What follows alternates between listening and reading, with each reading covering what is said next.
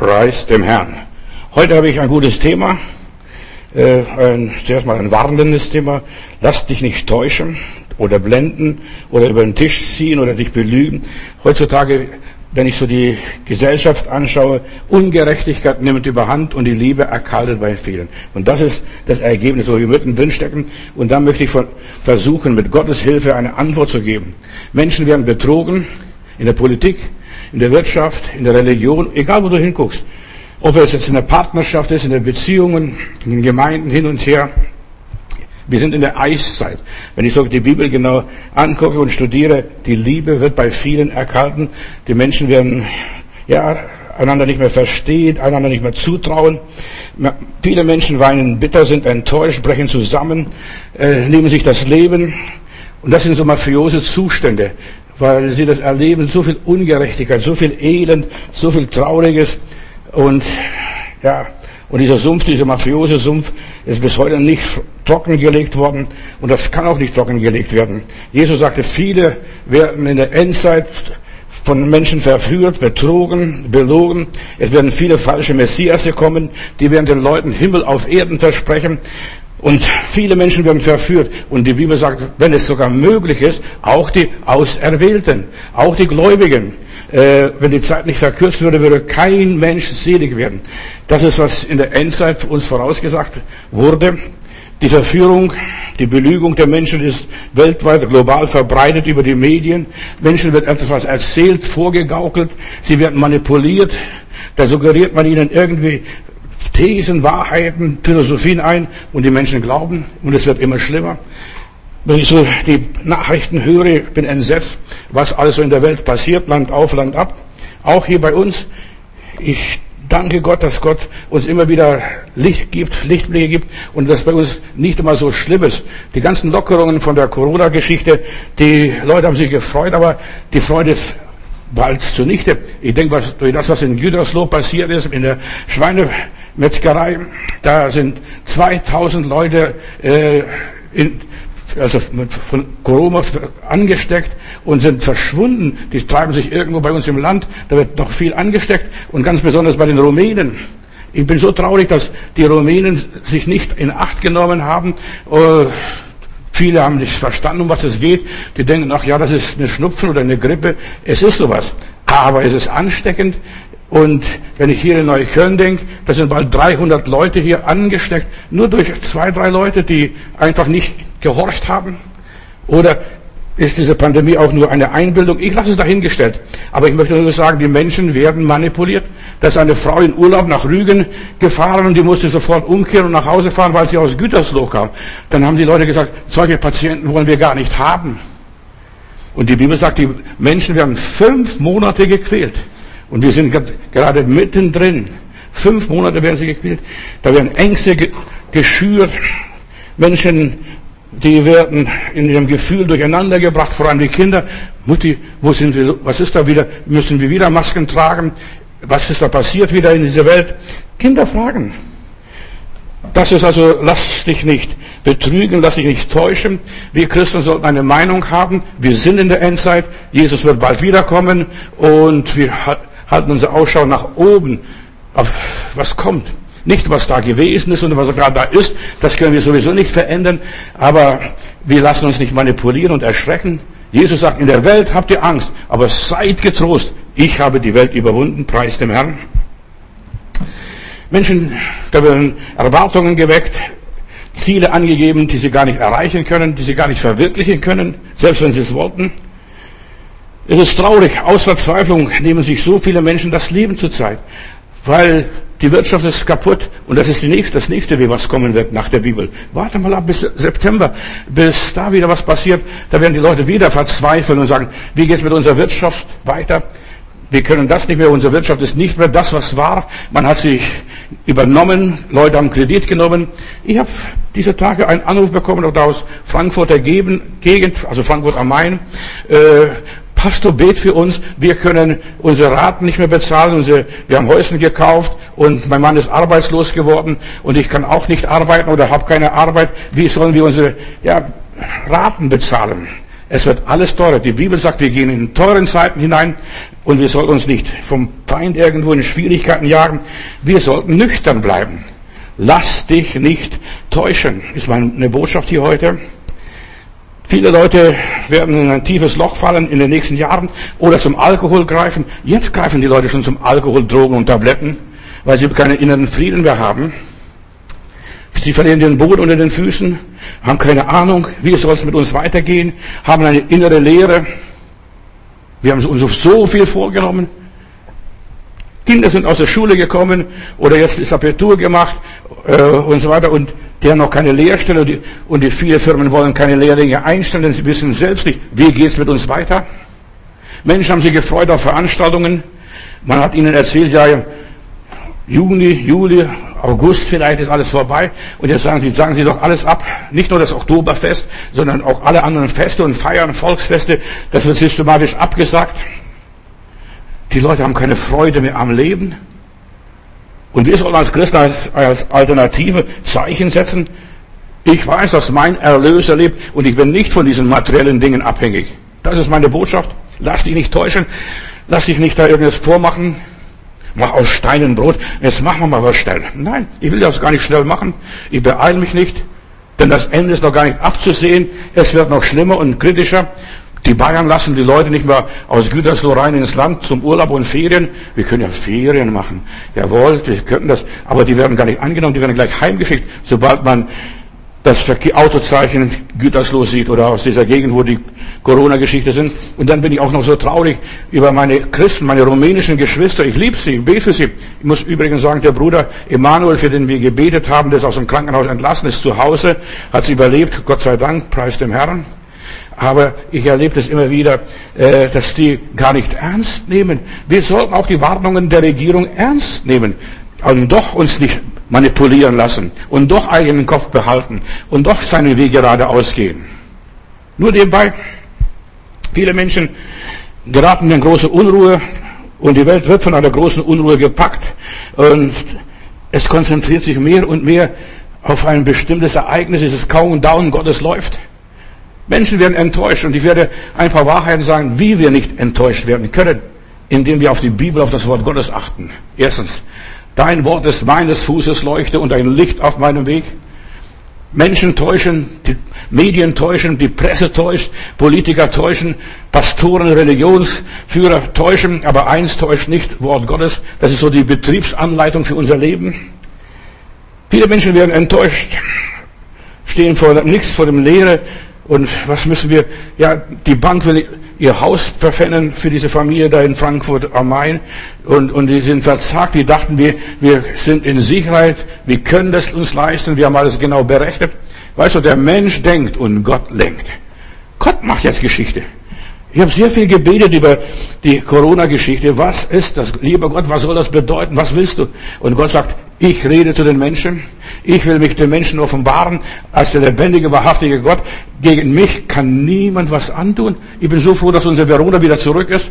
Ich habe heute Mittag eine Nachricht noch bekommen, bevor ich hierher gefahren bin, äh, dass in Peru eine ganz schreckliche äh, Situation ist. Die Leute dürfen nicht mehr auf die Straße gehen und so weiter und das nach Katastrophe. Aber unsere Schwester ist mit einem Militärflugzeug noch rausgeflogen aus Peru.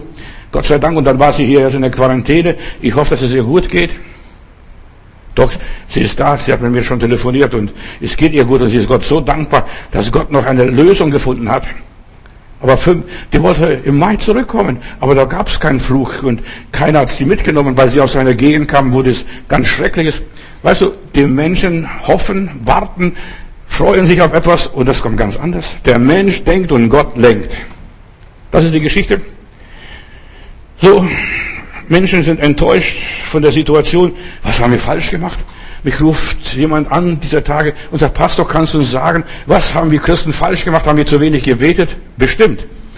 Zu wenig Gott gedient? Bestimmt. Und ich muss sagen, viele Leute haben Gott gedient, aber falsch Gott gedient. Einem verkehrten Gott, einem materialistischen Gott. Einem Wohlstandsgott, also der gar kein Gott war, die haben dem goldenen Kalb gedient. Und jetzt zeigt uns, lieber Gott, du, das geht nicht. Das geht nicht. Dieser goldene Kalb bringt euch nichts. So viele Menschen gehen zu ihren Freunden erzählen, dann beichten auf die Klagen und jammern, gehen anderen Leuten auf die Nerven noch nebenbei. Sie können den, selbst den Frust nicht aushalten, dann belassen sie noch andere mit, ihrer, mit dem Frust ihres Lebens. Aggression, Wut, Enttäuschung, Angst und Panik macht sie breit. Schauen Sie Gesellschaft an. Ist alles in Ordnung. Verstehst, die Welt steht noch. Und so weiter. Oder wie mir der Rentner einmal gesagt hat, also, ich merke gar nichts von Corona. Ich habe Frieden, da fliegt kaum ein Flugzeug. Verstehst du? Ach, alles blüht auf und grünt und die Natur erholt sich. Aber was ist mit den Familien, mit Kindern? Was ist mit Leuten, die arbeiten müssen, Homeworking haben und dergleichen? Viele vermeiden, ja, die Dinge und sagen, das ist nur Bagatellsache. Wir sollen das, was Gott tut, nicht als Bagatellsache abtun. Es ist bitter ernst. Wir sind in Tagen, die einem nicht mehr gefallen. Eine Zeit, wie es noch nie war und nicht sein wird. So steht es in der Heiligen Schrift. Wie vermeidet man Enttäuschungen und wie geht man damit um? Einige Wahrheiten will ich heute auf den Leuchter stellen. Wie wird man wieder handlungsfähig in einer handlungsunfähigen Zeit? Wie kann ich gegen den Strom schwimmen? Wie kann ich vom Ziel her leben? Zuerst einmal, du brauchst einen göttlichen Plan für dein persönliches Leben. Wenn du nicht weißt, wozu du hier bist, wirst du verzweifeln, wirst du verzagen, wirst du durchdrehen, wirst du dir das Leben nehmen. Wozu bin ich da? Ja, wir brauchen ein prophetisches Wort nur als nebenan. Was anderes, dass der Heilige Geist zu uns persönlich redet, individuell. Sprich, Herr, dein Knecht, deine Magd hört. Wir brauchen Rückendeckung von oben. Wie werde ich handlungsfähig in einer kritischen Zeit? Wie erlebe ich die Gnade Gottes? Ich brauche eine Zusage des Herrn. Und in der Bibel heißt es, suche mich und du wirst finden. Gerade in dieser Zeit sollte man beten lernen. In der Corona-Zeit sollten die Leute auf die Knie gehen, zu Boden fallen und sagen, lieber Gott, erbarm dich, gehe nicht vorbei, o oh Heiland. Und ja, viele Menschen werden frustriert sein, erschrocken sein.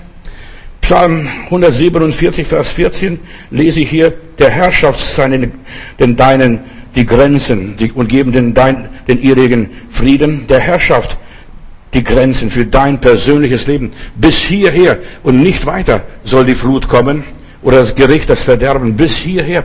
Aber das musst du persönlich wissen, dass du in der Hand des lebendigen Gottes bist. Und wenn tausend zu der Seite fallen und zehntausend auf der anderen Seite fallen, dass du dich nicht fürchtest. Der Herr baut eine Schutzmauer um die Seinen.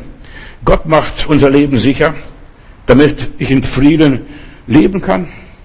Und wie mache ich das? Ich will dir einige Punkte erzählen, was Gott mir gezeigt hat. Ich wollte mal, als ich in Heilbronn wohnte, wollte ich auswandern, ganz schnell nach Kanada, äh, weil oberhalb von mir 500 Meter, vielleicht ein Kilometer höchstens, da standen die Pershing-Raketen von den Amerikanern, die Erstschlagwaffe der Amis. Und ich wusste eins, wenn irgendwo auf der Welt eine Rakete, Atomrakete hochgeht, sind, haben wir nur noch acht Minuten Zeit zum Leben. Und dann habe ich wie schon ein, ein, eine Insel angeguckt, da bei Toronto und wollte auch kaufen, auch das Geld hätte ich auch dabei gehabt, verstehst du? Und, äh, und dann sagt der Herr zu mir, selbst wenn du auf den Inseln gehst, und ich wollte auf eine Insel gehen, wenn du auf den Inseln gehst, ich will dich von dort zurückholen. Du kannst mir, meinem Zorn, meinem Gericht, dem Verderben nicht entfliehen. Ich habe gesagt, lieber Gott, aber ich bin doch dein Kind, ich diene dir, ich gehöre dir. Und dann hat der Herr gesagt, ich werde nicht zulassen, dass der Gerechte sein Grab bei den Ungerechten findet. Und dann wusste ich dann auch Propheten Jesaja eine Bibelstelle. Und selbst wenn die Steine schmelzen, hör mal zu, das steht in der Bibel, selbst wenn die Steine schmelzen, bevor das passiert, ich will dich erretten. Ich will dich erretten. Und dann habe ich gesagt, lieber Heiland, dann ist mir vollkommen egal, wo ich wohne. Und dann, als wir nach Berlin dann kamen, dann haben die Leute gemunkelt, Pastor, bist du strafversetzt? Weißt du, damals war Berlin eine Insel im Roten Meer. Ringsherum DDR und Kommunismus. Aber ich habe Frieden gehabt. Und ich wusste, der Tag X wird kommen, die Mauer wird fallen. Und das war auch die Aktion, die wir gestartet haben. Ich habe die Gemeindearbeit damals genannt, Aktion Jericho. Und die Taz, eine gottlose Zeitung, schrieb, Pastor Matutis kommt nach Berlin, wie die Kinder Israels nach Jericho. Die, er will die Mauer einstürzen. Ein Jahr später ist die Mauer eingestürzt. Halleluja und gefallen und ich war dabei. Ich habe meinen großen Vorschlaghammer geopfert und dass es am Brandenburger Tor die Mauer durchklopfen konnte. Und meine Brechstange, die habe ich heute bis heute noch nicht bekommen. Das ging ja noch verloren. Aber Gott sei Dank, ich wollte sehen, wie die Mauer fällt. Und das habe ich gesehen. Und jetzt bin ich schon über 30 Jahre hier. Wir sollen nicht verzagen. Wie, wie geht man damit um? Weißt du, Menschen werden getäuscht. Ja, die Mauer, die bleibt noch 100 Jahre. Oder wir werden die Mauer gar nicht bauen, haben die Politiker gesagt. Und was ist passiert? Kaum haben sie Amen gesagt, es ist, stand schon die Mauer. Lass dich nicht täuschen. Lass dich nicht täuschen. Hab Frieden im Herzen. Selbst wenn du in der Hölle wohnst, dass du Ruhe hast, dass du sagst, oh Herr, du bist mein Erlöser, du lebst, egal was passiert, du lebst. Gott hilft, wenn nichts mehr geht. Ich will nur ein paar Trostworte den Gläubigen sagen, die jetzt verzweifelt sind, die jetzt hier diese Predigt heute Mittag hören. Gott hilft auch, wenn wir am Ende sind mit unseren Kräften, mit unserer Energie, wenn wir ja nichts mehr weiter können. Der Heilige Geist gibt uns Aufwind. Die, die auf den Herren harren, die fahren auf wie Adler. Sie laufen und sie werden nicht müde. Lass dich nicht täuschen von Leuten, gib's auf. Sag deinem Gott ab. Das ist, was der Teufel möchte. Der möchte, dass du Schluss machst mit deinem Leben. Belasse dich nicht mit unnötigen Gerümpel. Das hat Gott mir diese Tage gesagt. Belasse dich nicht mit, nicht mit unnötigen Gerümpel. Gottes Weg ist Entrümpelung. Er will, dass wir alles, was nichts taugt, was wir nicht brauchen, was uns belastet, was uns Mühe und Arbeit macht, dass wir rausschmeißen. Entsorge dich. Und du glaubst gar nicht, was nötig ist.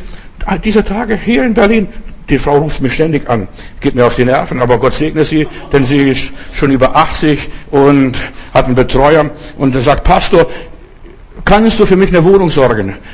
Ja, ich habe ihr Sozialarbeiter geschickt und alles Mögliche und der Sozialarbeiter war gestern da bei ihr und dann sagt, liebe Dame, ein Einzelzimmer, im Altenheim, im Pflegeheim oder äh, betreutes Wohnen, das können wir Ihnen besorgen. Aber nein, ich brauche eine Zwei-Zimmer-Wohnung, wo ich mein ganzes Möbelar und alles mitnehmen kann.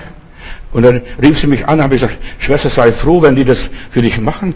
Die besorgen für dich ein Einzelzimmer sogar. Wo gibt es das? Da stehst du, du kriegst ein Einzelzimmer. Ja, aber ich brauche zwei Zimmer. Ich habe so viel Möbel. Ich gesagt, du musst dich trennen. Du nimmst nichts mit im Grab. In diesem Alter schon. Du musst loslassen. Ich werde nie vergessen, ich habe eine Schwester Rapp, so hieß sie, in Stuttgart gehabt, war meine, einer der ersten Dienste, was ich als Seelsorger und Pastor machen musste. Die Schwester konnte nicht mehr zurechtkommen mit ihrem Leben. Sie hatte ein kleines Häuschen. Und er hat gesagt, Emma, Emma Rapp, Rapp hieß sie, er hat gesagt, Emma, du musst ins Altenheim gehen. Und dann habe ich ihr Kisten gebracht, die sie packen sollte, was sie mitnehmen möchte fürs Altersheim. Dann kam ich nach der bestellten Zeit und da war nichts gepackt. Dann steht sie da und sagt, ich, eigentlich möchte ich alles mitnehmen. Aber ich gesagt, nein, das, was du lieb bist und so weiter. Und dann habe ich gesagt, dann setz dich hin, jetzt werde ich packen für dich. Und die hat geheult, hat gesagt, du, du bist grausam, du bist nicht liebevoll und so weiter. Was, was soll Leute manchmal denken? Leute kleben am materialistischen Zeug. Das ist vom, von dem Mann, das ist von dem Mann, das ist von, da habe ich, wo, wo ich was geschenkt bekommen. Ich möchte alle diese Kleinigkeiten behalten.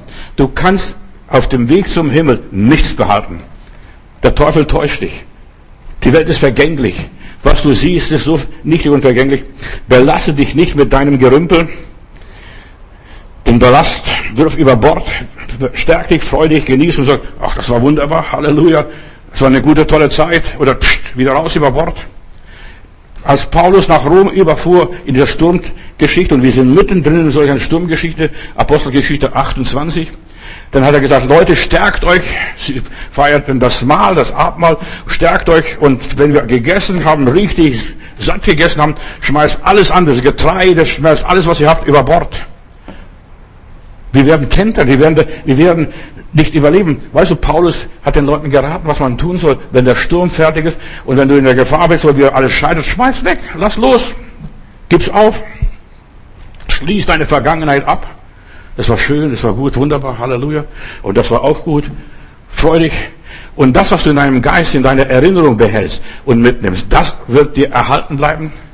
Und was die anderen Leute in Erinnerung behalten, das werden sie auch, ja, äh, behalten. Du schleppst viel zu viel mit, mit dir herum. Hör die Wahrheit. Die Wahrheit wird dich frei machen. Nicht nur die biblische Wahrheit, sondern die Wahrheit, du nimmst nichts mit. Und ich habe der Schwester gesagt, und dann hat sie gleich aufgeregt vor Ärger und Wut. Ich habe gesagt, du nimmst nichts mit. Zwei Zimmer, betreutes Wohnen. Ich habe gesagt, gut, die ist schon drei, vier Mal gestürzt, die kann kaum mehr richtig stehen und wohnt im äh, vierten Stock. Ich habe gesagt, du brauchst betreutes Wohnen. Und, und, und der Sozialarbeiter oder Arbeiterin war da, aber sie ließ sich nicht überreden. Die wollen mich nur entmündigen. Dich will niemand entmündigen. Es sei denn, du bist schon entmündigt. Du bist enttäuscht, weil deine Wünsche und Träume nicht in Erfüllung gegangen sind, deine Einbildung und Hoffnung nicht angekommen ist und du bist traurig. Ich habe geglaubt, ich habe gehofft. Das ist das Typische. Denk an die Emmaus-Brüder. Wir haben geglaubt, wir haben gehofft, er würde Israel erlösen. Und was ist? Am Kreuz hängt der gute Mann. Weil die Leute von falschen Voraussetzungen, von falschen Motiven ausgegangen sind, von falschen Bedingungen. Musste nicht Christus leiden, musste nicht auferstehen, musste nicht das alles passieren. Ja, das musste. Und in unserem Leben muss so vieles passiert. Ich will ein paar Sachen sagen, die mir wichtig geworden ist. Viele Christen haben die Bibel gelesen und die Bibel doch nicht verstanden. Eigentlich sollte ich, wie die katholische Kirche sagen, nur Imprimatur, nur mit Genehmigung die Bibel lesen. Vom Papst oder vom Bischof oder vom Priester, nur mit Genehmigung. Aber die Leute, viele leiden, lesen die Bibel und verstehen die Bibel nicht. Die verstehen statt Bahnhof Bratkartoffeln. In aller Liebe. Ja. Und dann pochen und sie kämpfen, weil sie die Bibel nicht im Zusammenhang lesen. Paulus schreibt an Timotheus, lieber Bruder Timotheus, teile das Wort Gottes richtig. Und ich glaube an eine richtig geteilte Bibel. Altes Testament, Neues Testament, was auch immer ist. Ich werde nachher äh, ein paar Dinge sagen, die mir wichtig erscheinen. Viele haben die Bibel gelesen, befiehl dem Herrn deine Wege und hoffe auf ihn und er wird dir geben, was dein Herz sich wünscht. Und dann hoffen sie. Ja, hier steht nicht, was dein Kopf sich wünscht, was dein Verstand sich wünscht, was dein Bauch sich wünscht oder was deine Gefühle sich wünschen. Nein, hier heißt es, was dein Herz sich wünscht. Und das Herz hat keinen Computer. Das Herz ist die Wohnung Gottes oder die Wohnung des Teufels. Einer wohnt in deinem Herzen. Und wer motiviert diese Wünsche? Der Heiland musste gleich als erstes, bevor er seine Mission anfing, hier auf dieser Erde, ein paar Prüfungen bestehen. Zeig, dass du der Sohn Gottes bist und, und so weiter. Sprich zu den Steinen. Zeige Beweise deiner Allmachtsgefühle. Und was sagt Jesus? Ja, bei vielen ist das Herz voll von Ehebruch, von Eifersucht, von Mord. Und solches Herz, ja, wünscht sich materielle, vergängliche Dinge, was auch immer sein mag. Außerdem, viele verstehen die Bibel falsch und wenden auch falsch an. Hör mir gut zu. Ich habe euch erzählt von diesem Pastor in Houston, äh, der predigt alles ist dem, also alles, was ihr bittet im Namen Jesus möglich, alles ist dem, der was glaubt, alles ist möglich. Und da ist eine Dame in der Versammlung bei einigen hundert oder tausend Leuten. Und die Dame sagt, Amen, Amen, preis dem Herrn. Alles, was ihr euch wünscht, das werdet ihr kriegen. Und nimmt jedes Wort buchstäblich vom Pastor. Und nach dem Gottesdienst, was es passiert ist, hat der Pastor in seinen, in seinen Publikationen veröffentlicht, geschrieben, dann steht diese Dame auf, geht auf einen Herrn zu, auf der anderen Seite, den, den sie so ins Visier gepackt hat, und kommt zu ihm und sagt, entschuldigen Sie, Sie sind mein Mann. Dann sagte, wie bitte? Ich bin verheiratet, habe zwei Kinder. Sie sind mein Mann. Ja, ich habe Sie im Namen Jesu erbeten. Sie gehören mir. Verstehst? So wie ich euch dies am Sonntag gesagt habe, wie dieser andere Evangelist hier in Berlin gesagt hat, äh, als er so über Glauben und Wohlstand sprach und das gehört alles dir. Wenn du einen Porsche dort auf der Straße siehst, dann sag, dieser Porsche gehört mir im Namen Jesus. In der Bibel steht, du sollst nicht begehren, was das anderes. Viele Menschen sind verdattert. Sie sind verdattert, so wie dieser Mann oder wie die vielen anderen Leute, die aus dem Wohlstandsevangelium herkommen. Und Wohlstandsevangelium ist ein Verderben für die Menschheit, für die Christenheit, für die Charismatiker, ganz schlimm. Leute, wir sollen runterkommen. Wenn, wenn das gelten würde, was du im Namen Jesus sagst und was du ja, dir wünschst und dergleichen, da wären die meisten Charismatiker heute schon Millionäre. Aber das ist nicht der Fall. Bevor du betest, und hör mir gut zu, und was glaubst, egal was, du sollst nach dem Willen Gottes fragen. Herr, ist das wirklich dein Wille? Sonst springst du in die Hölle oder vom Dach, wie der Herr Jesus springen sollte. Erlebst ein Trauma, deinen Schock. Du betrügst und belügst dich selbst. Und das ist das Schlimmste, sich selbst zu belügen, sich selbst was vorzumachen, X für Y und was weiß ich. Mein Thema ist, lass dich nicht täuschen, auch nicht von deinen Gefühlen. Deine Gefühle, die sind manipulierbar.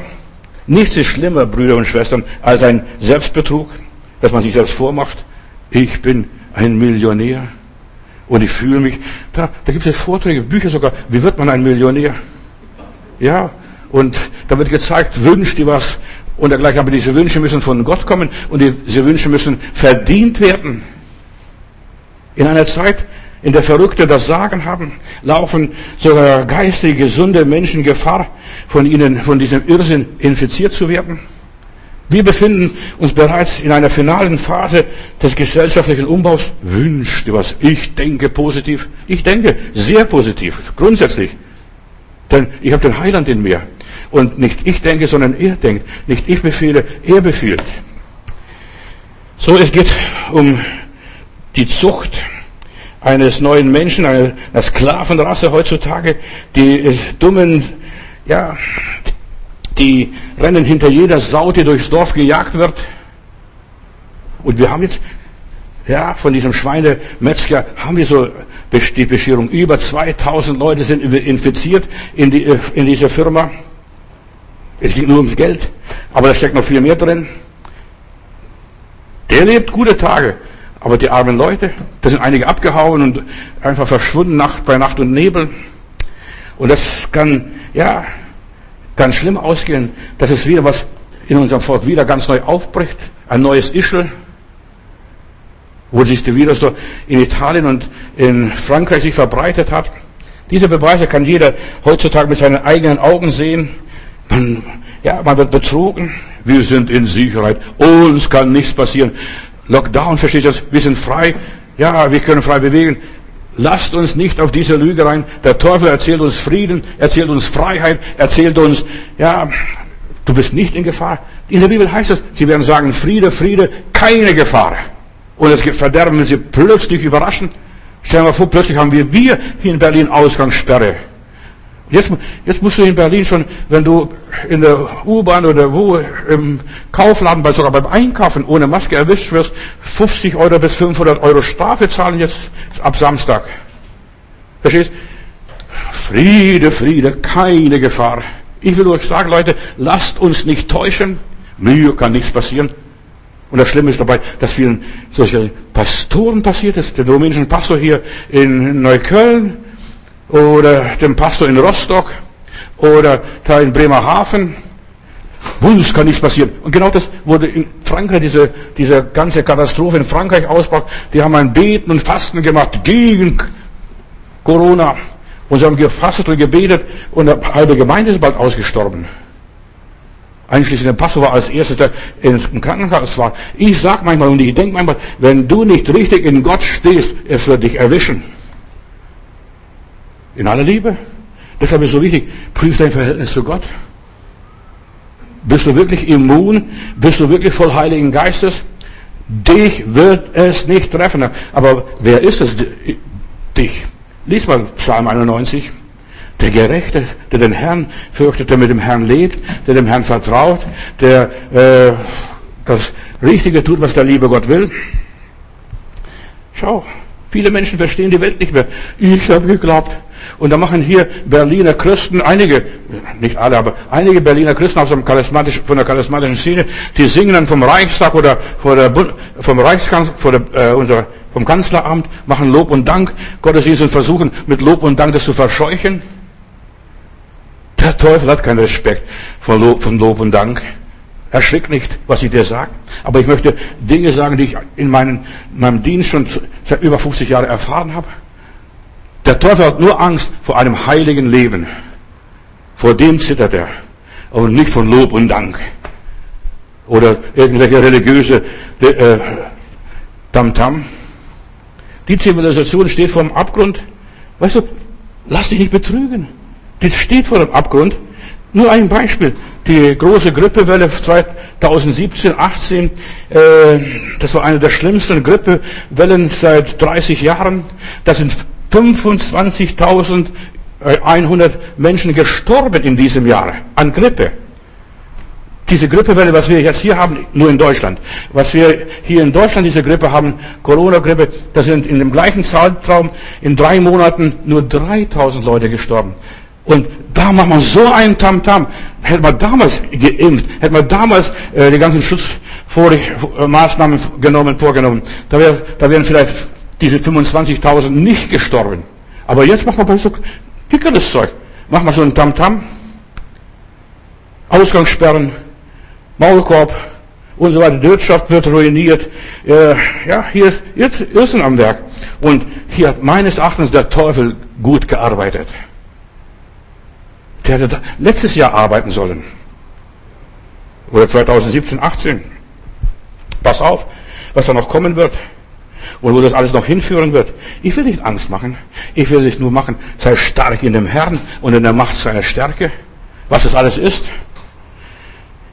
Hier sind Menschen damals also vom Teufel betrogen. Bis heute werden sie vom Teufel betrogen. Der größte Lügner auf diesem Planeten ist der Satan selbst.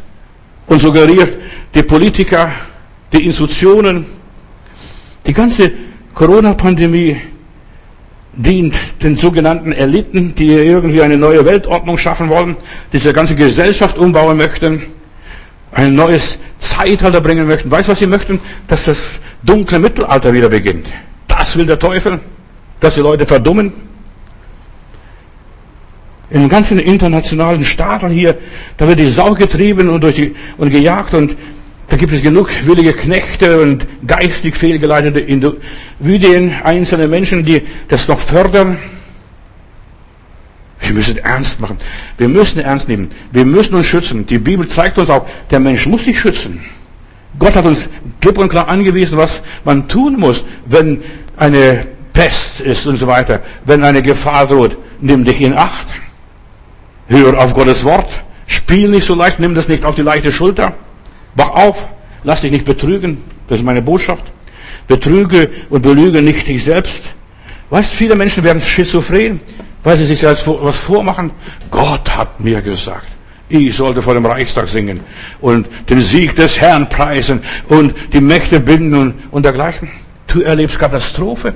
Hier eine, eine charismatische Gemeinde ist um die Siegessäule rummarschiert, mehrere Tage, jeden Morgen vor, bevor der Tag richtig anfängt. Wir wollen geistliche Kriegsführung. Steht nicht in der Bibel geistliche Kriegsführung, nur nebenbei. Sie sind da um, den, um die Siegessäule marschiert. Wir binden den Geist über Berlin. Äh, damals, wo diese na, Laufparade waren und so weiter, die wollen das alles stoppen. Gewiss. Gott hat sie ganz anders gestoppt, indem er Corona geschickt hat. Es, es dürfen diese ganzen Dinge nicht mehr passieren. Zurzeit zumindest. Weißt du, Gott kann es machen. Aber das nach Jahren, was damals passiert ist, bei denen Leuten sind die Ehen kaputt gegangen, die sind in der Nervenklinik gelandet, diese Leute. Ich könnte Namen aufzählen. Ich kenne viele von denen. manche waren sogar bei mir in der Gemeinde in den Gottesdiensten und haben gejammert, ja, bei uns ist die Welt zusammengebrochen. Wir wissen nicht, was passiert. Weißt du, was Gott mir gesagt hat? Betrüge dich selbst nicht. Betreibe keine Selbsttäuschung. Weißt, von dir heraus. Gott muss es gesagt haben. Hat es wirklich der liebe Gott gesagt oder nicht? Und das ist so wichtig. Wenn er es nicht gesagt hat, lass die Finger weg, bleib sitzen, wo du sitzt und geh nicht keinen Schritt aus dem Haus. Konzentriere dich auf das Wesentliche und das Wesentliche für mich und für dich wahrscheinlich auch ist deine Seligkeit, dass ich das Ziel erreiche. Und der Teufel versucht uns das Ziel zu verrücken und macht uns verrückt. Das Ziel zu verrücken. Löse dich von den Vermutungen, von Kaffeesatzleserei, von Spekulationen. Der Teufel arbeitet mit Verdacht, Vermutung und so weiter. Hast du schon gehört? Weißt du das Neueste? Weißt du, manche, wenn die, manche Nachrichten hören, manche Prophetien hören, ich höre viele Prophetien. Leute schicken mir, Bruder Matthäus, schau dir dieses Video an, schau dir dieses Video an. Kein Wunder, dass man ein, mulmiges Gefühl bekommt. Ja, wenn du das alles anbekommst. Aber ich verlasse mich nicht auf diese welche Weissagungen und keine Weissagungen. Verstehst du, ich verlasse mich auf das Wort Gottes. Gott hat gesagt, diese Dinge müssen kommen, Gericht wird kommen. Und Gott reinigt die Welt von denen, die die Welt versaut und verdorben haben. Hör auf Gottes Wort. Auch wenn alles düster wird, wenn alle bedrückt werden, hör auf das, was er sagt und fürchte den Herrn. Fürchte den Herrn. Erkenne die Wahrheit und die Wahrheit wird dich frei machen. In der Bibel steht die Wahrheit. Der Heilige Geist bestätigt die Wahrheit und der Heilige Geist gibt deinem Geist das Zeugnis, das ist wahr oder das ist nicht wahr. Du solltest diese Wahrheit haben. In deinem Geist bekommst du das Zeugnis des Heiligen Geistes, ob es echt ist, ob es wahr ist, ob es für dich ist oder nicht für dich ist, für jemand anderes. Die Bibel ist ein großes Buch. Weißt du, die Bibel ist so wie Schweizer Käse. Da schlupfst rein in dieses Loch und dort schlupfst du wieder raus. Man kann mit der Bibel alles machen. Und was mit der Bibel alles gemacht wird. Leute, erschreckt nicht, was die Leute auch mit der Bibel machen, dass die Bibelstellen nebeneinander reimen. Ich kann dich ohne weiteres zum Selbstmord zwingen. Und zwar biblisch. Begründet. Ja, Judas ging hin und er hängte sich. Und dann kann ich sagen, guck mal, Bruder, hier steht eine Stelle. Und was du tust, das tue bald. Ja. Und, und so kann ich, so wird so vieles zusammengereimt, zusammengemacht, aber das ist nicht Wort Gottes. Verstehe die Bibel richtig? Die Bibel ist nichts anderes als eine Betriebsanleitung, Gebrauchsanleitung für mein persönliches Leben und nicht nur für mein Leben, sondern für das Leben der ganzen Menschheit, der ganzen Nationen und Völker. Achtung, nicht alles, was in der Bibel steht, ist für dich. Erschrick nicht, was ich dir sage. Nicht alles, was in der Bibel steht, ist für dich. Manches war für den Adam. Du sollst den Garten bebauen und bepflanzen. Du sollst von dieser Frucht nicht essen. Das war für den Adam. Das gilt nicht für dich. Nicht, dass du ja sagst, ich darf keine Bananen mehr essen oder keine Feigen. Manches ist für Abraham gewesen, manches ist für Israel gewesen. Und ich will, dass du deinen Sohn Isaac, den du sehr lieb hast, opferst. Verstehst du? Das war für, Abraham damals. An, manches ist für Israel. Lass uns vernünftig werden. Manches war für Moses, was Gott ihm geboten hat. Baue die Stiftshütte. Oder für die Propheten einer. Oder manches war für David. Ja, und manches für bestimmte Könige in Israel. Manches war an den bösen König Ahab gerichtet. So vieles. Anderes ist für die Apostel, für die Jünger damals. Was ich euch sage, das tut. Und du musst nicht alles tun, was der liebe Gott den Aposteln gesagt hat. Der Heilige Geist muss uns inspirieren, aus der Bibel heraus, aus der Situation heraus. Einiges ist für die Gemeinde, ganz besonders die Episteln, die Sendschreiben für die Gemeinde. Einiges ist für die Gemeindeleiter. Und dir, Timotheus, gebiete ich das und das. Verstehst du? Und du kannst nicht sagen, was der liebe Gott dem Timotheus gesagt hat. Das hat er auch mir gesagt. Kann sein, dass er dir sagt. Aber dann wirst du es ganz anders erfahren durch das Zeugnis des Heiligen Geistes. In der Bibel steht manches für die Vergangenheit. Das lass stehen. Manches galt nur für diese Zeit damals.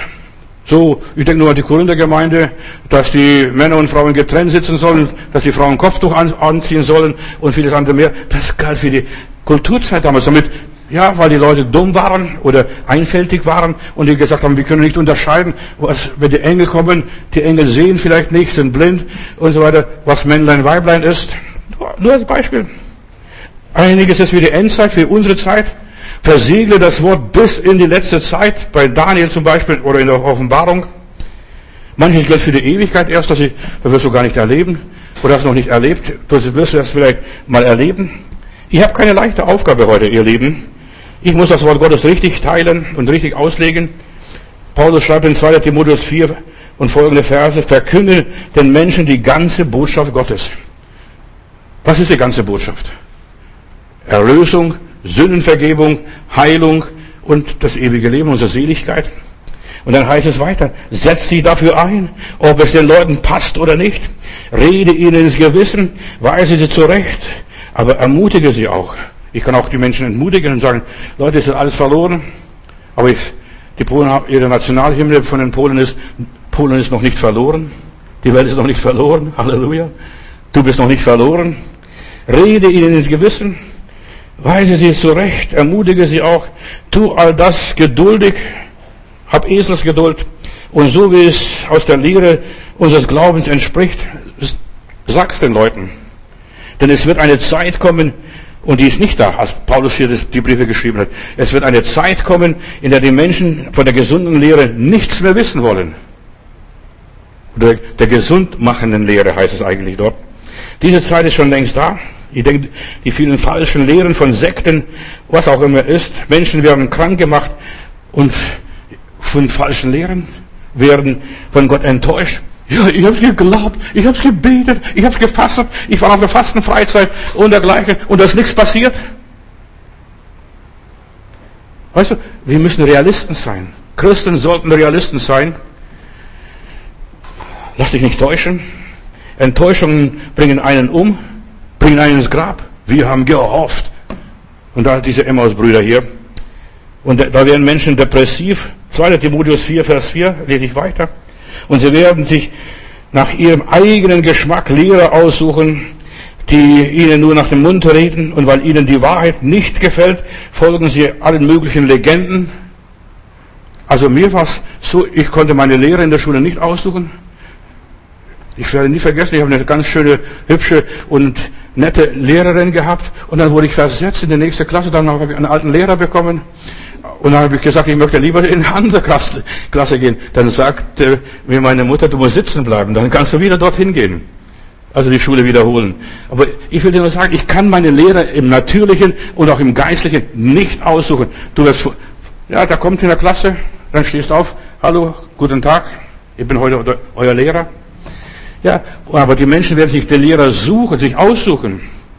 Deine Lehrer kannst du nicht aussuchen, die musst du nehmen, wie sie kommen wie Gott sie dir in den Weg stellt, wie der Staat äh, dir vorgibt, ob er dir passt oder nicht, ob er dir sympathisch oder nicht. Ja, also das will ich nicht lernen. Das werde ich nie brauchen, was er da erzählt. Also so habe ich oft gedacht in meinem Leben. Bis mir der eine Lehrer gesagt hat, Johannes, du lernst nicht für äh, die Schule, du lernst nicht für mich, du lernst für dein Leben.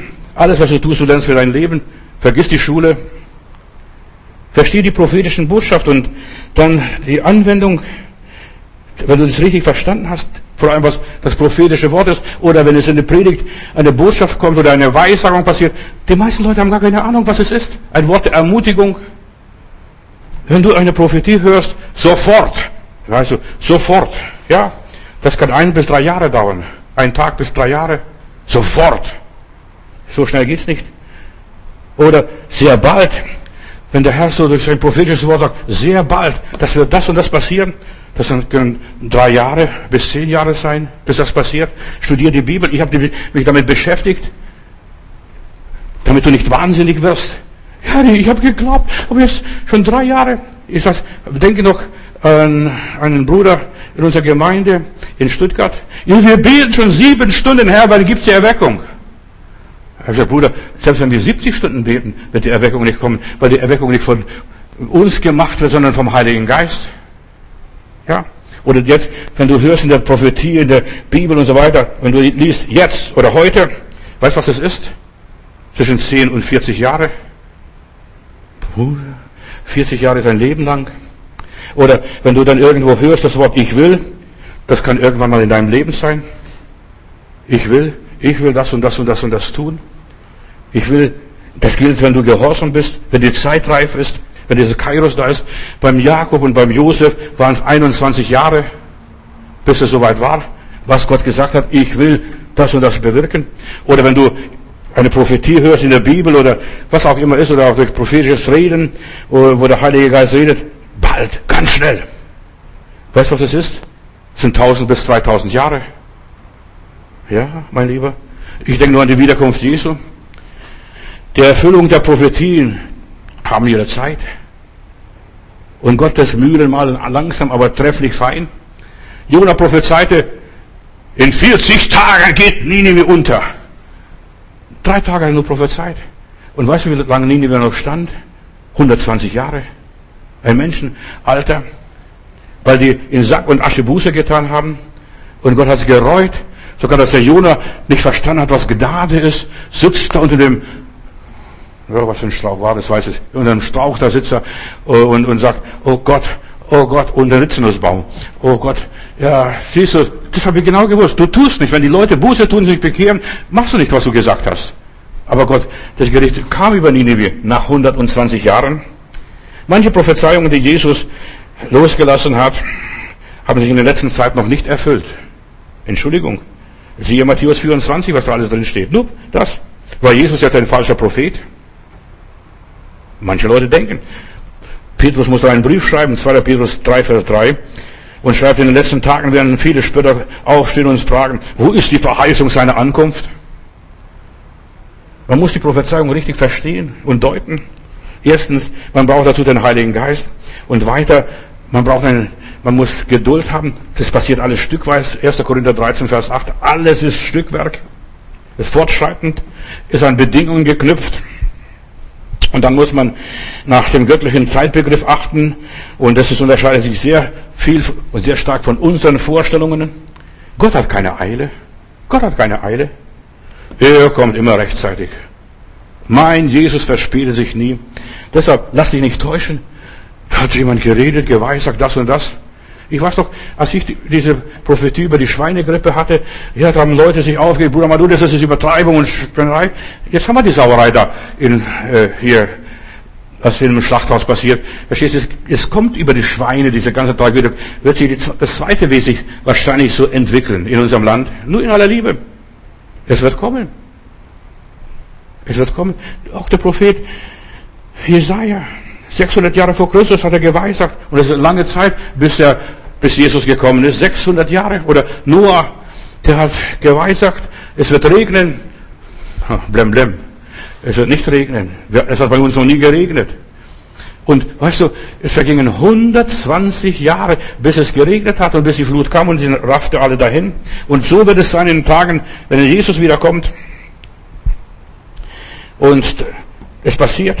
Das gleiche beim Daniel, beim Hesekiel. Ich denke nur, diese Weissagung von Gog und Magog, die hat sich bis heute noch nicht erfüllt. Und der Fürst von Gog und Magog. Russland wird noch eine Rolle spielen. Du Gog und Magog da im Norden. Ich habe darüber Predigten gehalten vor zwei Jahren. Kannst nachlesen, kannst studieren oder dir mal anhören. Weißt du, wenn wir nicht aufpassen, wir werden verführt und getäuscht. Ja, der hat's gesagt und ist nicht gekommen. Schau her, ein falscher Prophet. Und bei Jesus schon 2000 Jahre ist nichts passiert. Unrealistische Erwartungen rauben uns den Frieden. Unrealistische Erwartungen. Der Herr hat's gesagt. Ja, wir müssen geduldig sein. Wir müssen auf die Stunde Gottes warten. Wir müssen warten, bis der Wille Gottes soweit ist, bis dieses Kairos sich erfüllt. Viele Christen stellen sich vor, eine perfekte Gemeinde, perfekte Menschen, perfekte Partner, perfekte, ja, Situationen, einen perfekten, schönen Tag. Jetzt bin ich Christ, Halleluja. Habe ich auch geglaubt. Jetzt bin ich Kind Gottes. Jetzt geht's wie alles wie gebuttert und geschmiert. Die Herrlichkeit Gottes ist mit mir. Eine heile Welt, an dem alle vollkommen und glücklich sind, alle Gott anbeten in Harmonie, im Geist und in der Wahrheit. Verstehst? Aber dann bin ich geschockt. Dann bin ich in eine Gemeinde gekommen, habe ich gemerkt, lieber Gott, da geht so menschlich zu.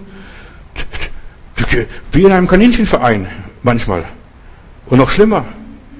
Was in, in, in den Gemeinden hin und her passiert. Ich war geschockt. Wenn du eine vollkommene, perfekte, liebevolle Gemeinde suchst bis auf dem Holzweg, das wirst du hier auf dieser Erde nicht finden. Und die wird es nicht geben. Die wird es erst im Himmel geben. In jeder Gemeinde ist mindestens ein Judas dabei. Ja. In jeder Gemeinde. Da sind Leute, die nicht glauben und nur ganz wenige Johannese. Verstehst du? Ja, nicht mich. Aber alle anderen haben Jesus verlassen, sind abgehauen, haben Jesus aufgegeben. Selbst der Petrus hat den Herrn Jesus verleugnet. In jeder Gemeinde gibt es Menschen, die Jesus verleugnen. Gott wird angebetet. Und jetzt bitte halte ich fest, was der Heiland mir gezeigt hat. Und ich stehe zu diesem Wort und ich verkündige diese, diesen Berliner, Berliner Predigten anders als die anderen Pastoren es machen. Wenn du an Gott glaubst, Gott wird angebetet, hör zu, im Gefängnis. Gott wird angebetet in der Hölle. Gott wird angebetet in der Not. Gott wird angebetet am Kreuz. Gott wird angebetet auf dem Altar. Gott wird ab, angebetet in der Krankheit. Das hast du vielleicht von deinem Pastor noch nicht gehört. Gott wird angebetet in Prüfungen, in Elend, in der Trübsal. Und wir rühmen uns der Trübsale. Verstehst du? Dort, wo der Teufel uns die Freude am Herrn rauben möchte, dort wird Gott angebetet, erst recht. Halleluja, Krankheit, kannst mir Puckel runterrutschen. Ich bin krank, aber ich weiß, in seinen Wunden bin ich geheilt. Der Teufel, er sorgt dafür, dass wir auf, uns aufregen, dass wir unrealistische Erwartungen stellen und es passiert nicht. Ich bin diesem einen Lehrer, zu dem ich nicht gehen wollte, aber zu dem bin ich gegangen, von dem habe ich unheimlich viel gelernt. Der hat gesagt, Jungs, Jungs immer angesprochen, auch die Mädels natürlich. Und also die, ja, ich glaube, Jungs, wenn wir uns die Mädels geärgert haben, hat er gesagt, wenn ihr die Jungs, die Mädels ärgert, denkt dran, eure Mutter war auch ein Mädchen. Soll es nicht ärgern. Nur als Beispiel. Und dann hat er gesagt, wenn, du, wenn ihr Erwartungen habt, setzt sie ganz tief unten. Erwartet nichts. Und wenn es dann kommt, dann könnt ihr froh und glücklich sein und was weiß ich, ich würde heute sagen Halleluja schreien. Wenn, wenn, es, wenn, ihr, wenn, du gar nichts erwartest, und ich werde nicht vergessen, ich bin in Hamburg auf einer Jugendkonferenz, nur nebenbei, da bin ich von Gott belehrt. Ganz was anderes. Da hieß es, heute spricht ein Jugendpastor und dann kommt ein Mann, ein vogeliges Männchen, der, der kann sich gerade am Pult halten. Und dann habe ich gesagt, lieber Gott, was soll von diesem Mann kommen? Das ist ein alter Mann. Aber dann hat er sich aufgerichtet, der, als der Geist Gottes auf ihn kam, hat er sich aufgerichtet, hat gepredigt und fast die ganze Konferenz war vorne am Altar und er gebetet und zu Gott gerufen. Wir schauen immer auf das Äußere. Gott schaut auf das Herz. Wir schauen, ob er einen Puckel hat, ob er alt ist oder wie auch immer. Schau nicht auf das Äußere. Erwarte nichts. Und dann bist du so froh, wenn deine Erwartung übertroffen wird. Es kommt immer auf meine Einstellung an. Wisse, wie ich reagiere. Herr, ich erwarte von dir. Ich bin in St. Peter-Ording im Urlaub und normalerweise, wenn ich im Urlaub, am Sonntag im Urlaub bin, dann gehe ich mit meiner Familie zum Gottesdienst äh, in eine Freikirche oder nach Möglichkeit auch in einer Pfingstgemeinde. Aber wenn es keine Pfingstgemeinde und keine freie Gemeinde am Ort ist, dann gehe ich halt in eine Ortskirche, in eine Dorfkirche. Und da bin ich an der Dorfkirche in St. Peter-Ording und dann gucke ich, wer heute predigt. Dann höre ich oder lese ich, dass ein, ein Doktor, Professor aus Tübingen predigt, der ein überzeugter, äh, ja, Bultmann-Theologe ist und also Ablehnung, dass Jesus nur im Geist gekommen ist und nicht in Wirklichkeit äh, und dergleichen. Also im, ja, moderner Theologie habe ich lieber Gott. Und jetzt muss ich meinen Kindern einen, einen modernen Theologen vorsetzen, der das Kreuz ablehnt und so vieles andere mehr ablehnt, wie viele Dinge. Nebenbei, du, dann steht dieser Professor, Doktor sowieso, steht vorne und sagt, Leute, ich möchte das Wort des Apostel Paulus nehmen. Ich kenne niemand als nur den Gekreuzigten.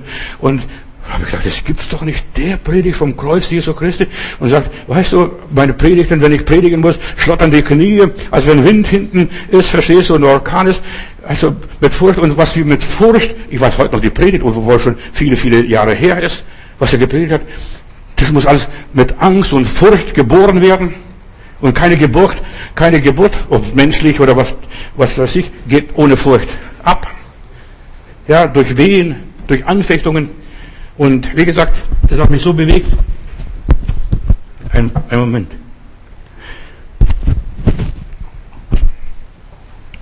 Erwarte nichts von Menschen. Und ich habe gesagt, lieber Gott, ich erwarte nichts von diesem Professor, obwohl ich den namentlich kenne, obwohl ich seine Bücher schon gelesen habe und einige Bücher zu Hause habe, habe ich gesagt, von dem erwarte ich nichts. Weißt du, ich erwarte nichts, ich erwarte nur von dir, sprich du, o oh Herr. Und deshalb, nach deinem Glauben wird's geschehen, nach deiner Erwartung wird's geschehen. Wie kommt man dazu, dass ich negative Dinge äh, verarbeite, dass sie mich nicht runterziehen, dass sie mich nicht beeinflussen? Wie kriege ich eine andere Reaktion? Zuerst einmal wisse, nur Gott ist vollkommen und sonst niemand. Nur Gott ist vollkommen. Jesus sagt, niemand ist gut, nur Gott im Himmel. Außerdem, wir sind in der Endzeit. Merke das, in den letzten Tagen werden verführerische Geister kommen. Sie werden ein billiges, primitives Evangelium predigen. Nur noch nach Begieren. Begehre, wünsch dir und es wird dir gegeben. 2. Timotheus 4, Vers 5 lese ich noch weiter. Und das sollst du wissen und, besonnen bleiben. Was auch immer geschieht, sei bereit für Christus zu leiden, erfülle deine Aufgabe als Verkündiger der rettenden Botschaft, ja predige unerschrocken ja, red nicht nach der Nase der Leute und das tue ich auch nicht mehr, mache ich auch nicht mehr. Ich will nicht Menschen zum Gefallen, sondern ich möchte Gott gefallen und ich möchte eines Tages vor Gott stehen und sagen, Vater, ich habe alles gesagt, was du sagen wolltest, das gesagt wird. Führe deinen Dienst treu und gewissenhaft aus, Timotheus, und ich sage dir, dass, weil ich schon das Todesurteil erleide, spricht Paulus hier und rechnen muss, mein Leben wird schon geopfert, aber das war für Paulus und für Timotheus, was er hier gesagt hat, doch ich habe den guten Kampf des Glaubens gekämpft. Jetzt habe ich das Ziel erreicht und ich bin Gott treu geblieben. Und genau das ist, was Gott will. Gott sucht Treue, mehr nicht. Ich bin Gott treu geblieben. Nun hält er für mich auch den Siegespreis bereit. Er, der gerechte Richter, wird mir am Tag des Gerichtes seine Anerkennung schenken, aber nicht nur mir allein, sondern allen, die seine, ja, seine Erscheinung lieb haben. Lebe so für Jesus, dass du dort eines Tages nicht enttäuscht wirst. Plötzlich wachst du in der Ewigkeit auf. Herr, wo bin ich denn? Verstehst du? Du sollst vorbereitet in die Ewigkeit gehen. Die meisten Leute sind nicht vorbereitet. 1. Timotheus 6, Vers 11. Aber du, Timotheus, gehörst Gott. Wisse, wem du gehörst. Deshalb sollst du dich davon fernhalten, von dem ganzen gottlosen Zeug. Bemühe dich um ein Leben, so wie es Gott will. Wie es Gott, von Gott geprägt ist. Von Ehrfurcht, von Glauben, von Liebe, von Geduld, von Sanftmut. Geh geistlich nicht fremd. Hopf nicht hin und her. Lass dich vom Heiligen Geist leiten. Frag, Herr, was willst du? Betrübe nicht den Heiligen Geist. Er will die ungeteilte Liebe haben, der lebendige Gott. Lass dich nicht täuschen. Unser Gehirn gewöhnt sich ganz schnell an jeder Täuschung. Jo, das sind wir schon so gewöhnt. Bevor du den Teufel in die Arme rennst, überwinde deine Ohnmacht, werde voll Heiligen Geistes. Das sind Gedanken, die ganz schnell in den Raum stelle.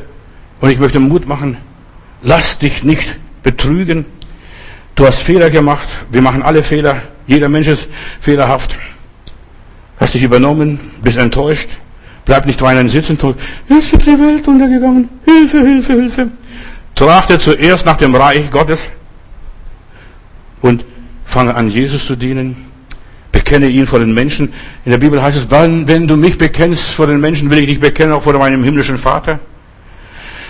Dieses Bekenntnis Jesus zu bekennen vor anderen Menschen hat eine ganz gewaltige psychische Wirkung, wird deine Seele aufgebaut.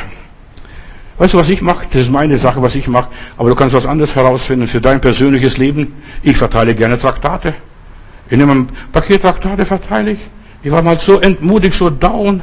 Ich habe keine Freude gehabt, bin enttäuscht von einem Bruder gewesen, dem ich so gedient habe.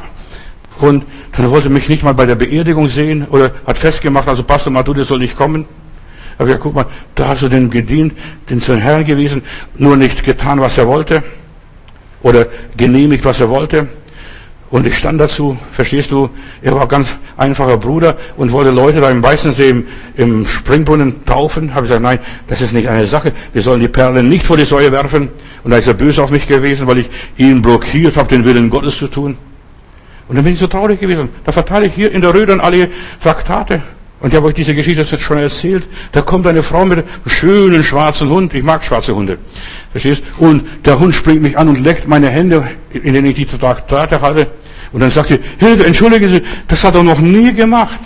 Gewiss hat er noch nie gemacht, weil er keinem Pastor begegnet ist, der entmutigt war. Und während er so die Hände leckt mit seiner kratzigen Zunge, spüre ich, oh Lazarus, auch Hunde leckten deine Wunden. Halleluja. Menschen lecken deine Wunden nicht, aber Hunde vielleicht. Verteile Traktate. Gib, ja, unsere Adresse, Internetadresse weiter. Und du wirst merken, was, wie du gesegnet wirst. Es wird dir gut geschrieben. Wir haben so viele lebensnahe Botschaften, alle möglichen Themen. Und wenn einer dieser Menschen gesegnet wird, das wird auf dein Konto gut geschrieben, nicht auf mein Konto. Du erntest. Ja, hast es gehört? Da wird es gut geschrieben. Wenn ein Mensch wenn, wenn wegen dir Gott dankt und sagt, danke für dieses Wort, das, das hat mich gestärkt, das hat mich erquickt. Und er dankt Gott, das fällt positiv auf dich zurück, wird in deinen Korb gelegt. Verstehst du, was ich sage? Mach was, das muss nicht was Großartiges sein. Irgendeine Kleinigkeit. Was glaubst du schon durch Kleinigkeiten zustande gekommen sind, ganze Lawinen ausgelöst? Wenn du einem Menschen, eine, einer Seele gedient hast, hast du einer ganzen Welt gedient. Eine einzigen Seele. Mehr brauchst du nicht dienen. Der ganzen Welt. Nach Afrika und überall hingehen. Nein. Fang einem einzelnen Menschen gedient. Du weißt gar nicht, was du da auslöst. Trage Jesus in alle Welt, zu allen Menschen. Bekenne ihn vor allen Menschen, egal welchen Menschen, selbst wenn sein Kind. Wenn du ein Kind für den Heiland gewinnst, gewinnst du eine Seele und ein Leben für den Heiland. Ja, einem Kind eine biblische Geschichte erzählen, ihn zum Heiland führen. Denn hier verheißt uns Jesus seine Gegenwart. Ich bin bei euch alle Tage bis an der Weltende. Aber zuerst mal geht hin in alle Welt. Du wirst den Segen spüren. Ich sag dir, du wirst den Segen spüren, wenn einer, ja, durch deinen Dienst irgendwas begreift von Jesus, was ihr den geringsten einem getan habt, habt ihr mir getan? Ein Becher Wasser schon, das reicht. Matthäus 27, Vers 32, da ist eine Geschichte von Simon von Kyrene. Der hat nur ein paar Meter das Kreuz Jesu getragen oder mitgetragen, aber seine Buben, der Alexander und der Rufus, die wurden Aposteln und der Bauer hat nur das Kreuz ein paar Meter getragen. Denk nicht, das ist nicht viel oder gering, das ist nichts. Hilf Jesus dem Reich Gottes und es wird dir geholfen. Der Teufel will dich nur frustrieren, dich plätten und glatt machen, dass du enttäuscht bist. Lass dich nicht täuschen. Täuschen kommt, Enttäuschung kommt vom Täuschen. Lass dir nichts vormachen. Unsere Arbeit im Herrn ist nicht vergeblich. Halleluja. Preis dem Herrn. Ja, der Teufel möchte, dass du niedergeschlagen bist, geknickt bist, ja, und weinst und traurig bist. Aber der Herr sagt, das geknickte Rohr werde ich nicht abbrechen und den glimmenden Doch werde ich nicht auslöschen. Lass dich nicht täuschen. Ja, mit mir ist alles zu Ende. Bei mir an meiner Straße ist eine, eine, eine Kastanien, der hat der Sturm umgekippt, abgebrochen und dann hat man anständig oben abgesägt und heute ist der ganze Stamm fast grün. Bin erstaunt, was für Leben in diesem alten Stamm steckt. Vielleicht ist dein Leben auch gebrochen, aber du sprießt und die Leute bleiben stehen und sagen, wie hat er sich erholt? Täuschen kommt von Tauschen, vertauschen und so weiter. Vertauschen nichts. Lass dir dein Erbe nicht wegnehmen. Dein Erzgeburtssegen, diesen Frieden, den Gott dir schenkt. Erwarte nicht viel von dir oder von den Menschen oder von der Gesellschaft. Sag, Herr, du hast mich in diese Welt gesetzt. Ich weiß nicht wozu und wofür. Gott hat mir Grenzen gegeben, dass ich hier in diesem Rahmen mich bewege und das Optimalste mache aus meinem Leben. Sei nüchtern und sei ein Realist. Tu nur das, wo du Frieden hast darüber. Nur das, nicht mehr, nicht weniger. Gott ist ein Gott des Friedens. Pass auf, dass sich niemand betrügt. Dir dein, dein Schatz dir wegnimmt. Das Erbe, das du hast in deinen Händen. Es werden viele falsche Propheten kommen, habe ich gelesen, werden ein falsches Evangelium verkündigen. Dieses Wohlstandsevangelium. Ja, gib uns ein großes Opfer. Du sollst dein Opfer nicht den Menschen geben, sondern du sollst ein Opfer dem Herrn geben. In aller Liebe. Was du dem Herrn nicht gibst, spar dir. Das ist nichts wert. Bevor Jesus kommt, noch ganz schnell ein Exkurs, bisschen so nebenan, aber ich bin auch beim gleichen Thema. Da gehen vier Reiter aus. Wir haben in der Bibel das, verschiedene Reiter, rotes, roter Reiter, fahle Reiter und was weiß ich, schwarze Reiter und dann dieses, dieser weiße Reiter. Viele Christen sind belogen von diesem und denken, das wäre Jesus. Halleluja. Nein, das ist der Teufel. Dieser, dieser weiße Reiter, der einen Bogen hat, eine Krone auf seinem Haupt hat. Dieser weiße Reiter ist nicht Christus. Lies dann, der, lies mal, der wahre Reiter ist Offenbarung Kapitel 19. Der ist es auf dem weißen Pferd. Und das ist Jesus. Und der ist total anders. Da öffnet sich der Himmel. Meine Augen, sagt Johannes, sah, ich sah ihn, dieses weiße Pferd drauf das heißt Treue und Wahrhaftigkeit. Der ist der gerechte Richter, der für die Gerechtigkeit kämpft. Dieser weiße Reiter, das ist das Wort Gottes, Treue und Wahrhaftigkeit. So viele Leute gehen dem Teufel auf den Leim. Der Reiter und den Bogen. Nein, der Reiter in der Offenbarung 19, der hat ein kräftiges, scharfes Schwert. Das ist das Wort Gottes. Nicht nur Friede, Friede und was weiß ich sonst noch was. Seine Augen leuchten wie flammendes Feuer. Sein Kopf war mit vielen Kronen geschmückt. Dieser falsche Reiter trägt nur eine Krone, aber der wahre Reiter trägt viele Kronen. Das sind viele Gläubigen, die, die das Überwinderleben haben. Der Reiter trug einen Namen, den nur er selbst kannte, und sein Gewand war mit Blut getränkt. Das ist Jesus, der andere nicht. Und das ist das Wort Gottes. Sein Name lautete Wort Gottes. Und die Heere des Himmels folgten auf weißen Pferden. Und alle trugen Gewänder aus reiner, strahlender weißer Leinwand. Aus dem Mund des Reiters kam ein scharfes Schwert Und das ist eine Geschichte, ich könnte noch viel darüber sagen. Ein prophetisches Thema. Es ist ein Unterschied zwischen den ganzen Wohlstandsprediger, den ganzen Scheinprediger, den ganzen falschen Friedensbringer und Aposteln und so weiter und dem Herrn Jesus Christus, der vom Himmel herabkommt. Und auf seinem Gewand an der Hüfte stand der Name König aller Könige, Herr aller Herren. Und dann sah ich Engel und so weiter. Und die haben angebetet und gepriesen. Er ist das, das die Siegel öffnet. Und er sagt hier, dann dieser Engel, fresst das Fleisch der Pferde, der Reiter und so weiter.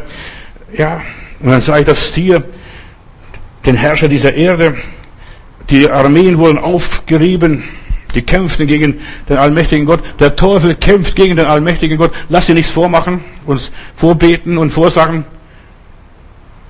Das Wort Gottes ist hier maßgebend.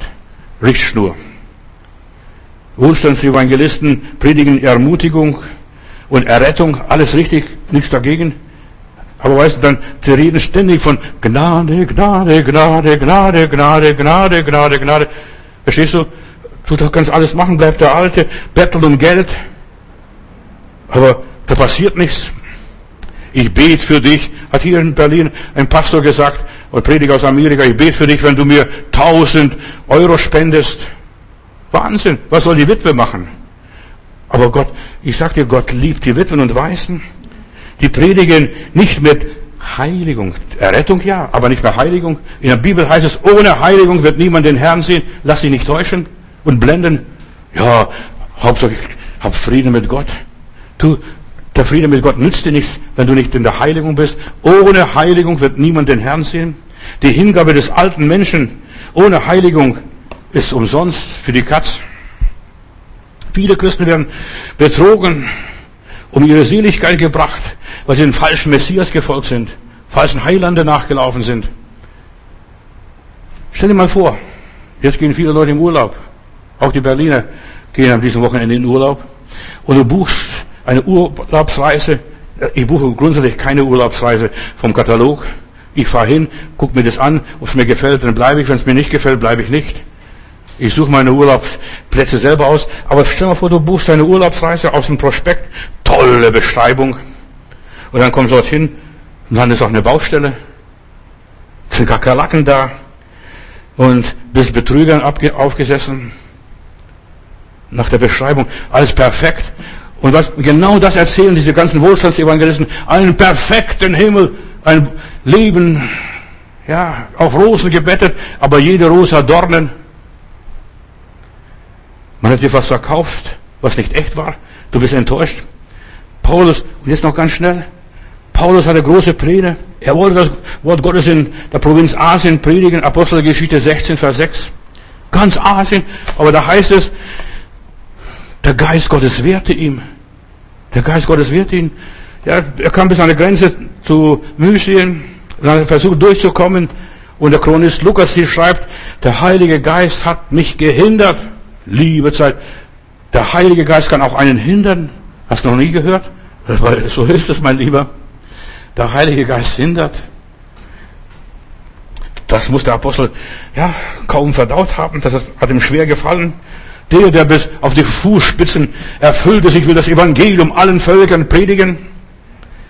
Das war ja sein Lebensauftrag, den Herrn, Herrn Jesus Christus über alle Grenzen hinauszubringen. Und der Heilige Geist hindert ihn, weil der Heilige Geist an ihn arbeiten will und das nicht er für den Herrn arbeiten will. Der Heilige Geist will an ihm persönlich arbeiten.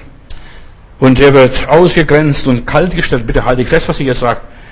Lass dich nicht täuschen. Der Heilige Geist treibt uns, Halleluja, wir gehen weiter, weiter, weiter, weiter im Namen des Herrn. Nimm ein, nimm ein das gute Land. Ein Gesandter war der Apostel Paulus im Standby-Betrieb. Eine unerträgliche Situation. Schau, was Jesus ihm zugemutet hat. Es war ihm schwer, gegen diesen Stachel auszuschlagen, diesen Fall im Fleisch. Ja, er stößt an seine Grenzen und Gott erlaubt, dass er seine Grenzen findet.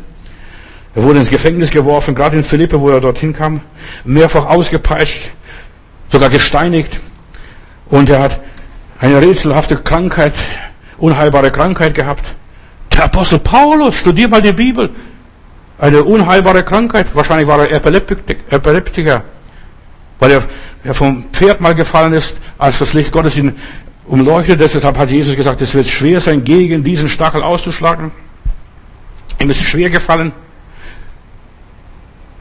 Er ständig hatte Streit gehabt mit seinen Mitarbeitern. Seine Gefährten ließen ihn oft im Stich. Er wurde, war einsam und verlassen. Ich bin allein übrig geblieben. Der Markus hat mich verlassen, Demas hat die Welt gewonnen, lieb gewonnen. Widerstände innerhalb und außerhalb der Gemeinde, Vorwürfe, Anfeindungen und dann noch dieser Schauprozess, was noch kommt. Dann am schlimmsten dieser Schiffbruch dort, als er in, diesem Gefangenentransport in Rom war. Einzelhaft dann in, in Rom und dann die bevorstehende Todesstrafe. Hier ist ein Apostel auf der ja, falschen Spur. Eigentlich denken wir, wenn wir Jesus gehören, wir sind auf der Überholspur. Ein, vorbei, wieder. Ach komm, wir machen weiter. Aber hier ist alles andere als Überholspur. In seinem Leben gab es Grenzen, wohin auch nur blickte.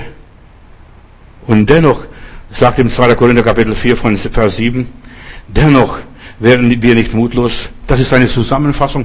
Dennoch werden wir nicht mutlos. Lass dich von deinen Schwierigkeiten dich nicht täuschen von deinen Problemen, von deinen Krankheiten, von, ja, auch wenn es Epilepsie ist, lass dich nicht täuschen. Oder Schizophrenie.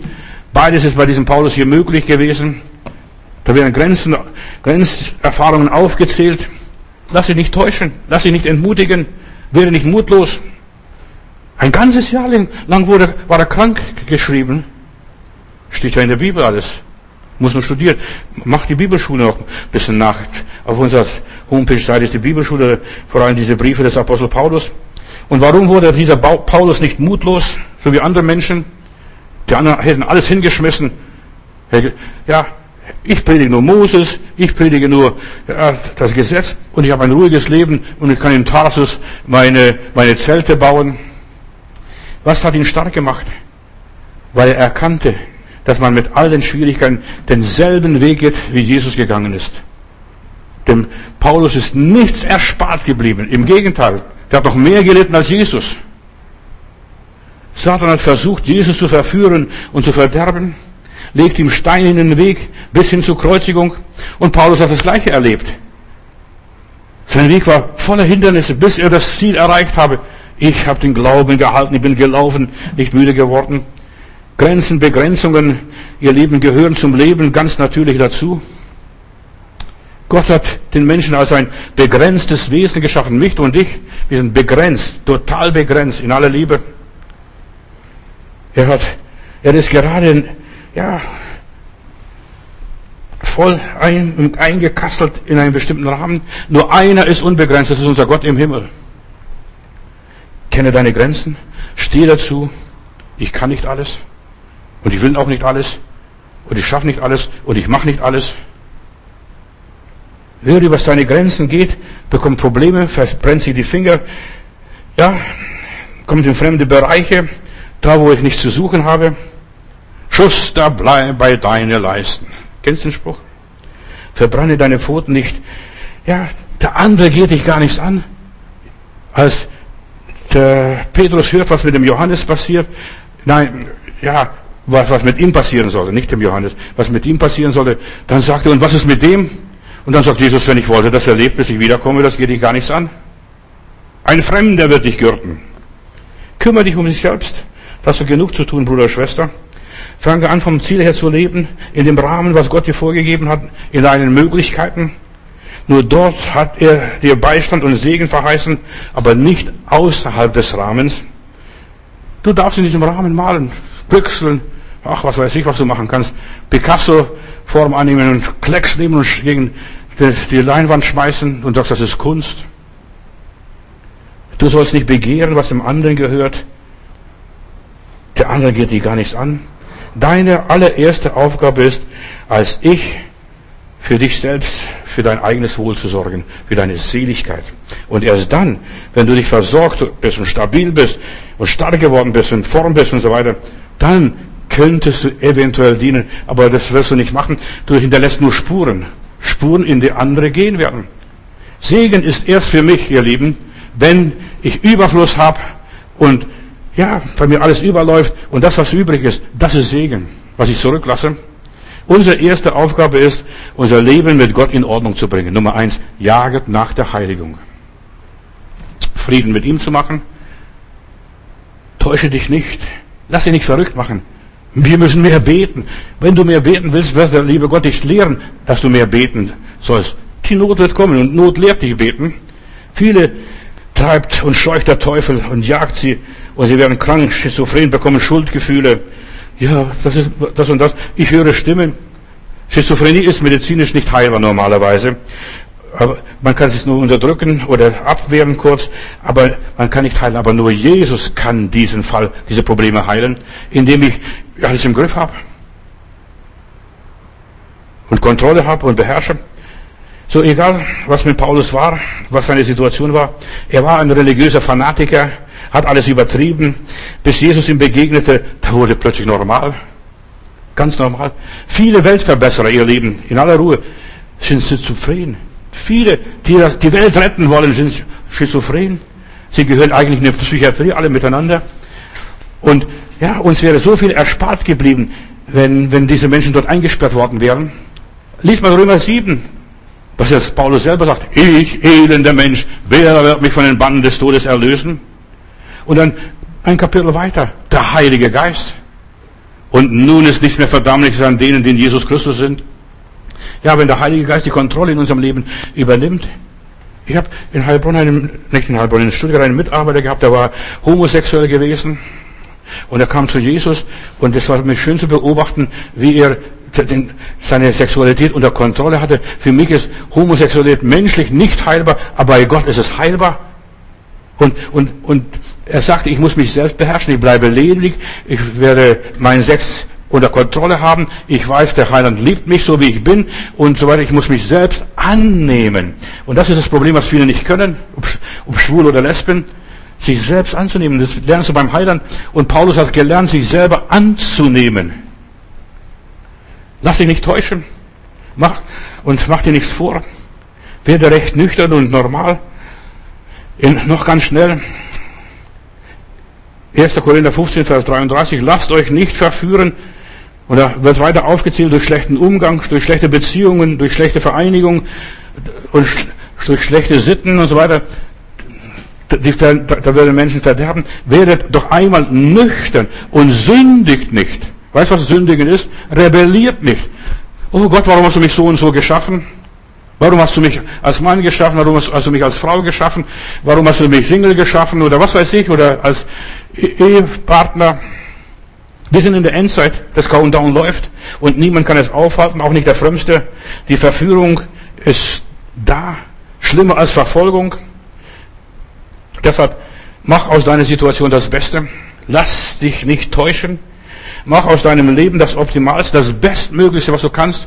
Und dieser Bruder hat gepredigt. Äh, und ich wusste, der dient dem Herrn, obwohl er vorher äh, so ein liederliches Leben gelebt hat und, und so weiter. Er hat keinen Spaß an Frauen gehabt und so weiter und dergleichen. Er war anders gelagert, er hat sich, aber er hatte sich selbst angenommen. Und der Heilige Geist hat sein Leben erfüllt und sagt, das bin ich und das bleibe ich. Ich bleib Single, ich gehe meinen Weg. Mach aus deinem Leben gerade was du kannst und bald wirst du merken, der Herr hilft mir. Der Herr schenkt mir Kontrolle. Eine Schwester sagte ich, und jetzt will ich so langsam zum Schluss kommen, eine Schwester sagte ich, weißt du, Gott sagt manchmal ganz blöde Sachen. Die kam zu mir, ich soll für sie beten und so weiter.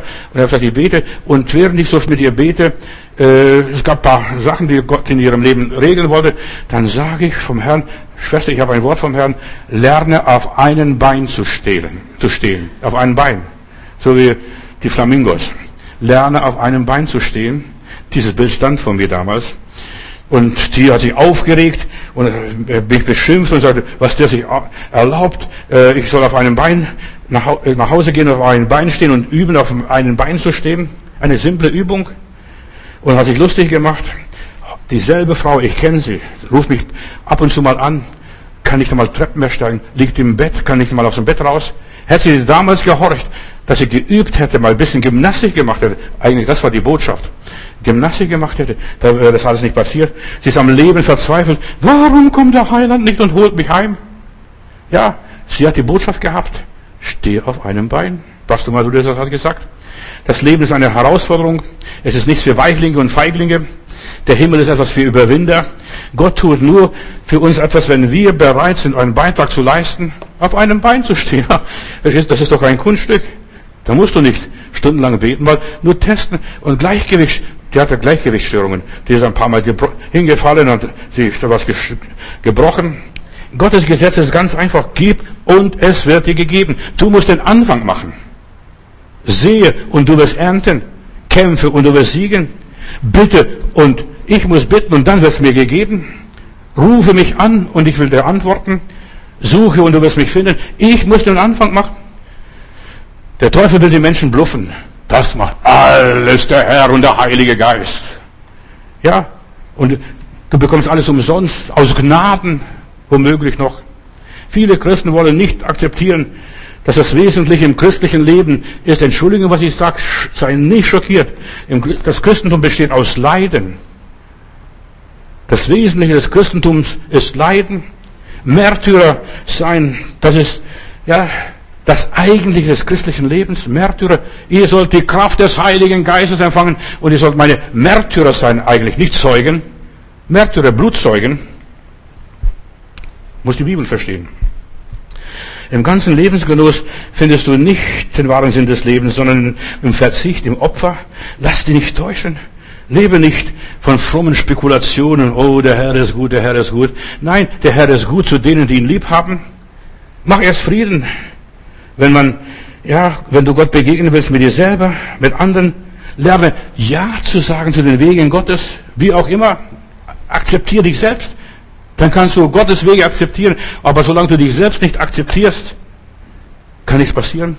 Das Heil Gottes gehört dem bedrängten Menschen, hör mir gut zu, den angefochtenen Menschen, der Schächer am Kreuz, der verlorene Sohn. Die, die Gnade Gottes gehört den angefochtenen. Zum Schluss eine Legende noch, eine jüdische Legende, äh, ein bisschen umgeformt von mir. Der junge Salomo ist einmal vom der lebte beim Propheten Nathan und dann besuchte seinen Vater David und er beim, dort, als er dann im Schloss ist, träumte von seinem Vater David, wie der David zerknirscht ist in seinem Geist verzweifelt. Er, er sieht den Vater David in einem Netz gefangen und im Traum sieht er David, äh, seinen frommen Vater, als einen Gottlosen. Stell mal vor, er sieht den König David als einen Gottlosen, von Gott verworfenen und dann hört er im Traum dieser junge David, äh, Salomo eine Stimme, Gott ist für die Gottlosen. Gott ist für die Gottlosen, hören wir zu. Und er ist erschrocken, wacht auf und dann denkt er weiter. Ja, er denkt weiter, was ist los? Und dann muss er zuerst ein, dann hat er sich gesagt, zuerst muss man ein Gottloser werden, um Gott zu finden, um ein Auserwählter Gottes zu werden. Und die Legende sagt, dieser Traum hat, ja, den Salomo so verändert, dass er ein Denker wurde, aber kein Beter. Warum, wieso? Und alles Haschen ist nach Wind, wie Wind, wir kennen das alles hier. Salomo wurde ein Prediger, aber kein Glaubender. Er konnte vielen helfen, aber nicht sich selber. Verstehst du? Wir müssen zuerst mal gottlos werden. Und dann finden wir uns zum Herrn. Wenn ich so die Buch Prediger lese, bin entsetzt. Verstehst du? Das könnte der Nietzsche schreiben, das könnte irgendein, das könnte Voltaire schreiben, das könnte jeder Atheist, Karl Marx schreiben, das Buch Prediger. Und am Schluss vom Prediger kommt er, dass er zum Herrn zurückkommt. In den letzten Versen seine, oder in den letzten Phasen seines Lebens. Verstehst du, ein Gottloser? Ja, lieber Heiland, ich danke dir, dass wir keine halben Sachen machen müssen. Und so hast du uns erlöst, lieber Heiland. Und du willst, dass wir bereit sind, dir zu begegnen. Herr, in dieser Welt gibt es so viele törichte Jungfrauen, die werden schockiert sein und an verschlossenen Türen stehen bleiben und klopfen und niemand wird sie aufmachen. Und ich möchte hier mit dem Dichter des Liedes sagen, ich will streben nach dem Leben, wo ich selig bin. Ich will ringen einzudringen, bis dass ich's gewinne. Jesus richte mein Gesicht nur auf jenes Ziel. Lenk die Schritte, stärk die Tritte.